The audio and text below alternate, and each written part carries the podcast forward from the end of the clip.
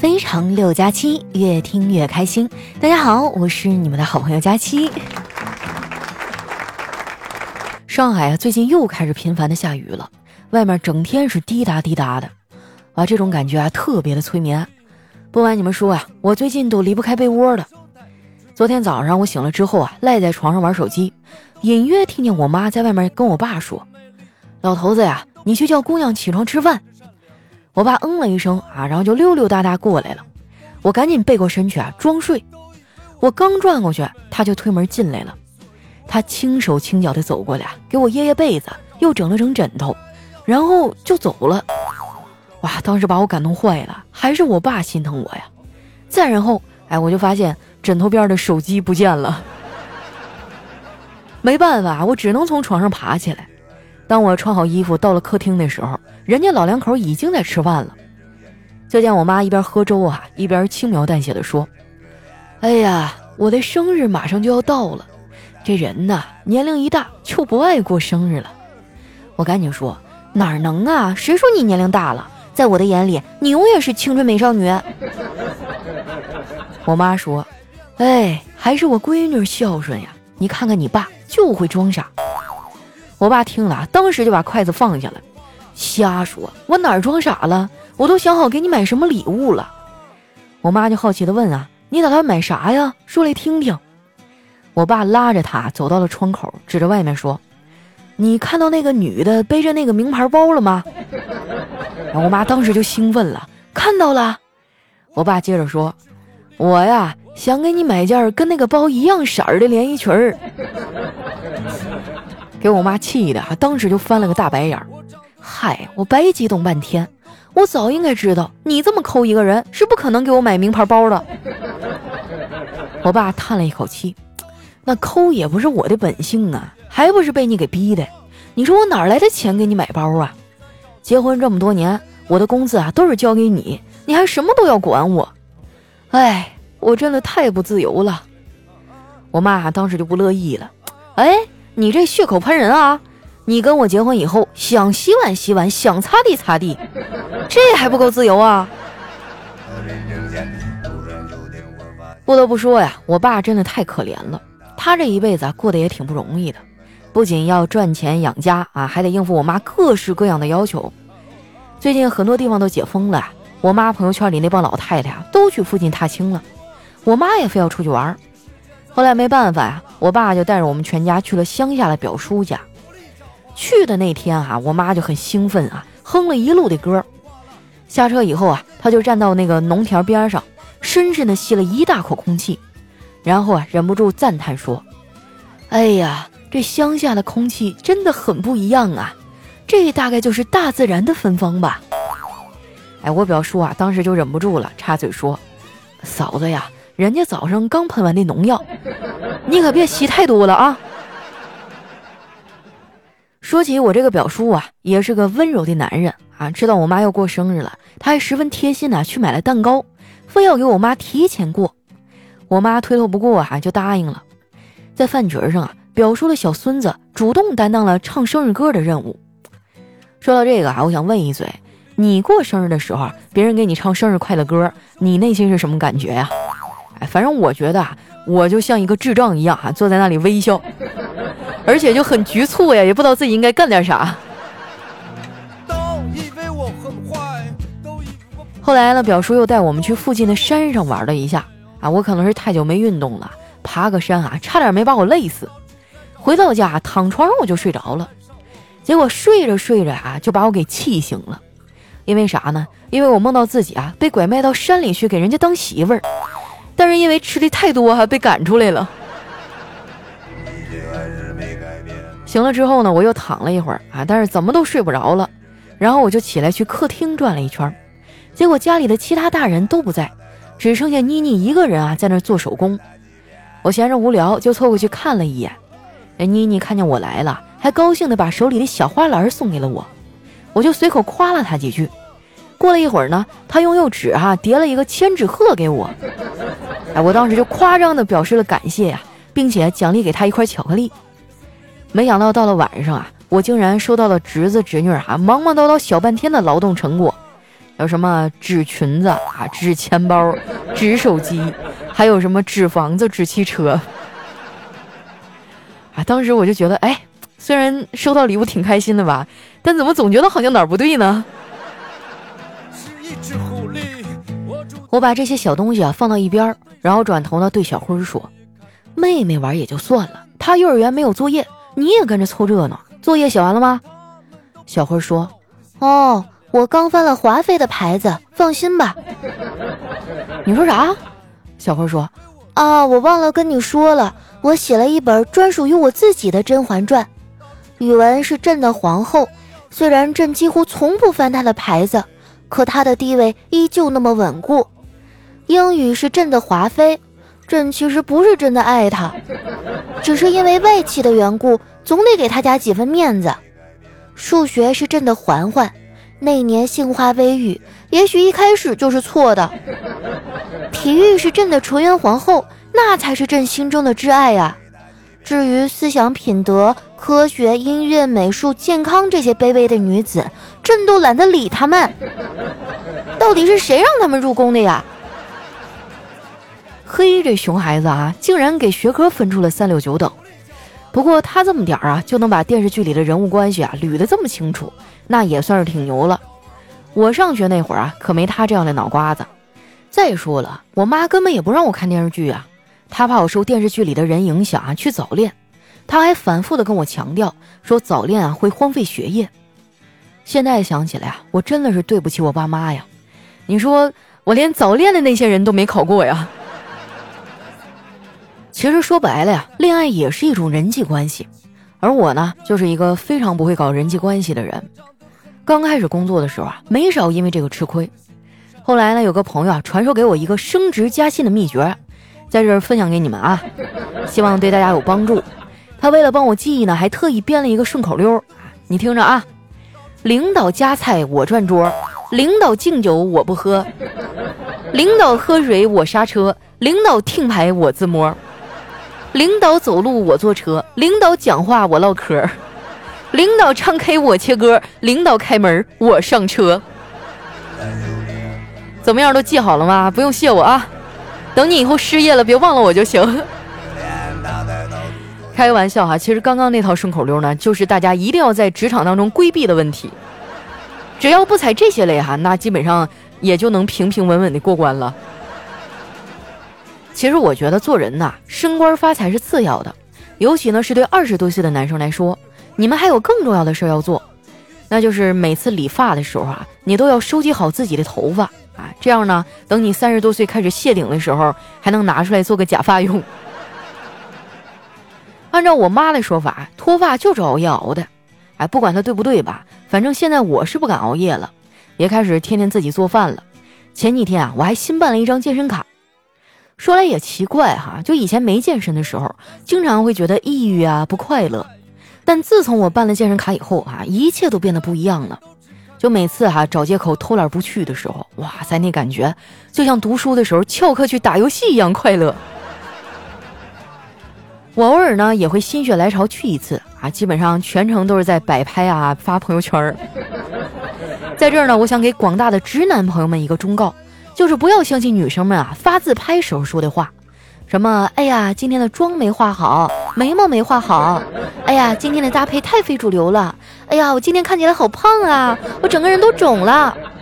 我跟你说哈，能发出来的都是觉得自己非常好看的，不好看的话啊，我们根本就不会发呀。所以遇到女孩子发自拍啊，你们就统一回复好看、美、仙女下凡。其实啊，我每次发自拍，调侃我最多的不是直男，而是丸子。丸子这个人的迷惑性啊，实在是太大了。你看他平时啊，看上去好像又内向又文静的，朋友圈也不怎么更新，但是他的微博上啊，可有上千条，光是小号就有三四个，内容高产四母猪啊。说起丸子，我们俩也算是相爱相杀了。昨天去上班啊，一进门就看他坐在那儿研究自己的口罩，我就忍不住问他呀，我说丸子干啥呢？玩口罩呢？你赶紧戴上啊，做好防护。丸子啊就哭丧着脸说：“哎，没法戴了。今天我嚼着泡泡糖出门，忘了自己还戴着口罩了，结果吹泡泡的时候糊了一脸，现在抠都抠不下来。说到这儿哈，你们是不是也在想，就丸子这智商啊，当初到底是怎么进的公司呢？不瞒你们说啊，我还真问过人事的小姐姐，她跟我说，丸子当初来面试啊，交材料的时候呢，一不小心把人事经理的手机给碰到地上了，当时那屏幕啊就摔裂了。啊，我们经理啊，当时脸就变色了啊，那可是最新款的。就在这时呢，丸子说：“那个哥，对不起啊，我赔你吧。不过我现在没有钱，要不就从我下个月的工资里扣吧。”估计我们人事经理啊，做梦都没有想到啊，自己招进了一个这么能吃的女孩。丸子其实啊，也挺介意这一点的。有一次我们俩闲聊啊，他就问我：“佳琪姐。”我是不是你见过的女孩里面最能吃的呀？我说当然不是啦。他听完就很高兴，然后呢，我就补充了一句：我见过的男生里面啊，也没有你这么能吃的。我说的这可是实话啊，说出来你们可能不信。丸子一个月的工资有一大半都用来吃饭了，剩下那些呢，就用来买零食了。最近受到疫情的影响啊，丸子的收入也缩水了。幸亏有小黑的省钱小助手来帮忙，要不啊，就他赚那点钱哈都不够他吃饭的。很多朋友啊，最近手头也不太宽裕吧？我觉得特殊时期啊，能省一点是一点儿。那想要省钱的朋友呢，赶紧添加微信幺七七幺七五七八三五二，微信名字啊叫勤俭败家的田喵喵。你在网购的时候呢，选好商品，先别付款，把这个商品链接呢发给喵喵，他会给你发一个省钱码。你复制这个码再去下单啊，就可以获得省钱和优惠了。像淘宝、京东、拼多多啊，都可以使用。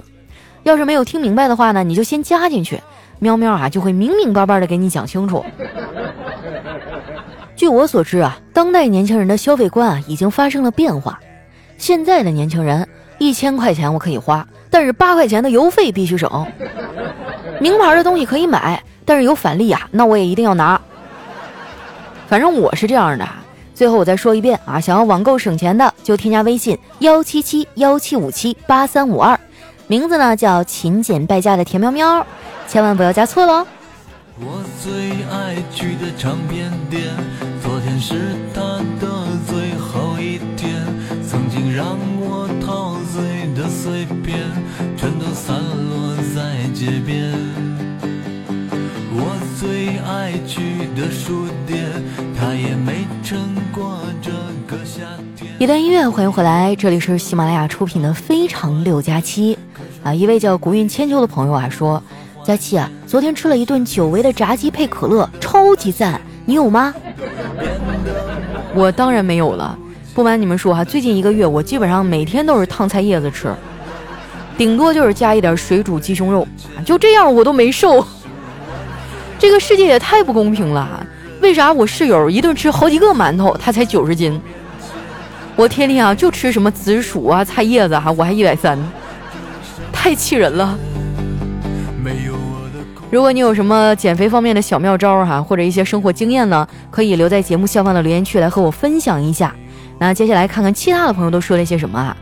首先呢，这位呢叫海绵小宝幺幺幺，他说啊，可爱的大家期，喜欢你在节目里啊放毛不易的歌。每次心情不好啊，我就会听你的段子，还有他的歌，你们俩就是治愈我的结合体。东北大妞和东北小伙，你的节目啊是前男友介绍给我的，现在因为一些原因分手了，希望我们都能变得更好，祝福彼此吧。哇，你这个心态也太好了！我每次分手的时候，我还能祝福他，我的天哪，我恨不得拿菜刀砍了他，渣男。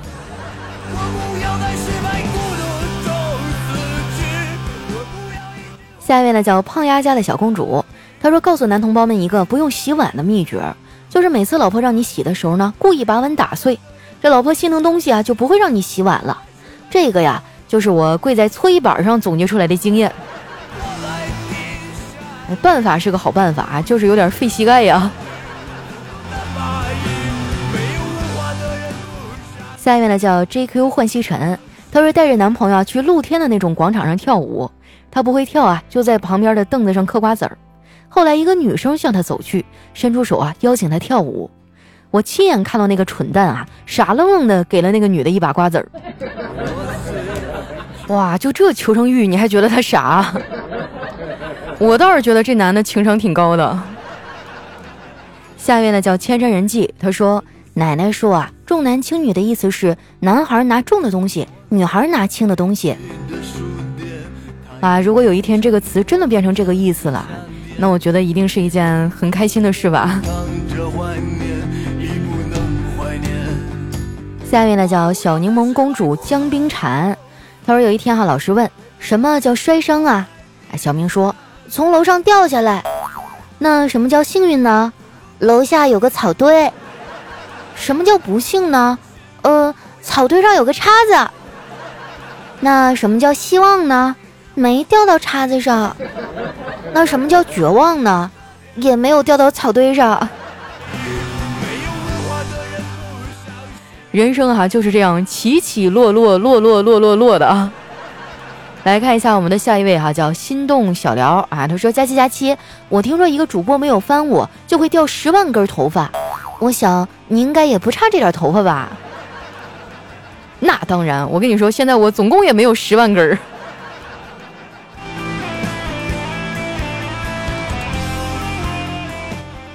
下面呢叫特爱佳期。他说：“朋友和他五岁的女儿啊，昨天跟我逛街，他女儿超级可爱。一天下来，我又是买东西给他吃啊，又是带他玩儿，他也喜欢我，我们就成了好朋友。到了吃晚饭的时候啊，我就好奇的问他：如果叔叔死了，你会伤心吗？他一把就抱住我说：你死了，我也跟你一块儿死。哎，当时我心里美滋滋的呀，大家也都夸他重感情。然后他爸爸就问他：那爸爸死了，你咋办呢？”他悠悠地说：“爸爸，你放心的去吧，我和妈妈还有叔叔会坚强的。”哎，当时他爸脸色就变了啊！今天听说我那朋友带他闺女去做亲子鉴定去了。下一位呢叫梦气如雨，他说：“现在想起来啊，难怪古代不让女性当官儿啊！你试想一下，审犯人，那女官就问他：‘你可知罪？’犯人说。”大人，我冤枉啊！小人做错了什么？这女官就条件反射一般的接下去了。哼，你没错，你哪里会错呀？都是我的错啊！哎，确实哈，女人在感情里好像都比较感性。除了第一句跟你吵的是因为这件事本身以外啊，后面就变成了你是不是不爱我了？你现在对我的态度和你刚追我的时候不一样了。你肯定是外面有别人了。你居然这个态度跟我说话，我们分手吧。来看一下下一位啊，叫离西风中摇曳。他说：“人的生命啊，大约在七十到一百年；手机的生命呢，大约是三到五年。也许手机对人们只是一个过客，但是人类对手机来说是自己的一生啊。所以，请大家放下手中的工作和作业，好好的陪伴你的手机，不要让它难过，好吗？”哎呦，我真的差点就信了。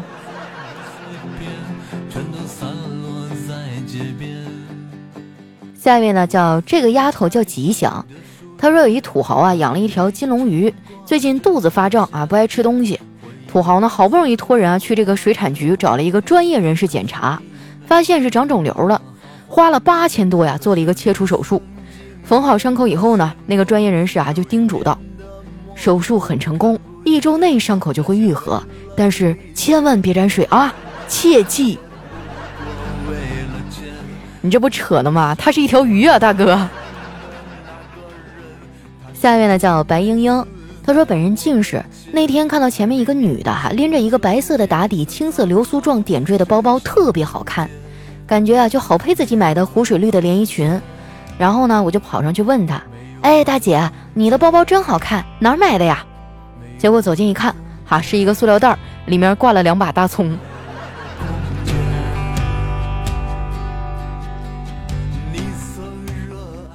下面呢叫佳期的小奶狗铁粉儿，他说研究发现啊，女人穿的少呢会加快全球变暖的速度，因为男人看到穿着暴露的美女会血流加速、体温升高，向周围环境排放的热量增加，直接导致了环境变暖。男人看到穿着暴露的美女呼吸变急促，呼出温室气体二氧化碳的量增加，间接导致了环境变暖。啊，说的好像还真是那么一回事儿哈。下面呢叫我如何浑噩听佳期一生啊？他说，初中的时候，老师在课堂上提问，年龄很大和年纪很小的人也能成为关系亲密的人，用什么词来形容呢？正确答案应该是忘年交，对吧？啊，不过这时候呢，就听到一个男生抢答了，我知道，老师是老牛吃嫩草，好像也没有毛病啊。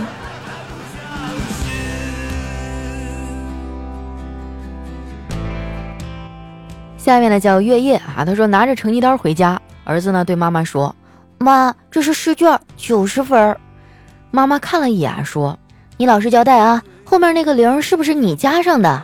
你如果老实交代，我奖励你一百块钱。”儿子啊叹了一口气说：“好吧，妈妈，我说实话，其实那个九才是我加的。”那你这错误率也太高了，用我们老师的话来讲。就是这张答题卡呀，我就扔地上用脚踩两脚，刷出来的分都比你答的高。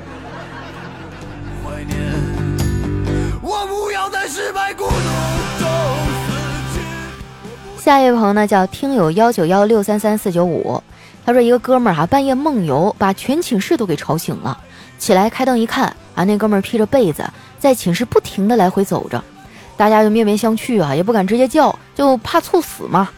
于是啊，另外一个哥们儿就悄悄地走到他的背后，扯下了被子，啊，心想啊，他要是觉得冷，就自己回去睡了，对不对？然后呢，这梦游的哥们儿啊，华丽丽的转身，大吼了一声：“师兄，为何夺我袈裟呀？”你这梦做的跟连续剧似的，还连上了。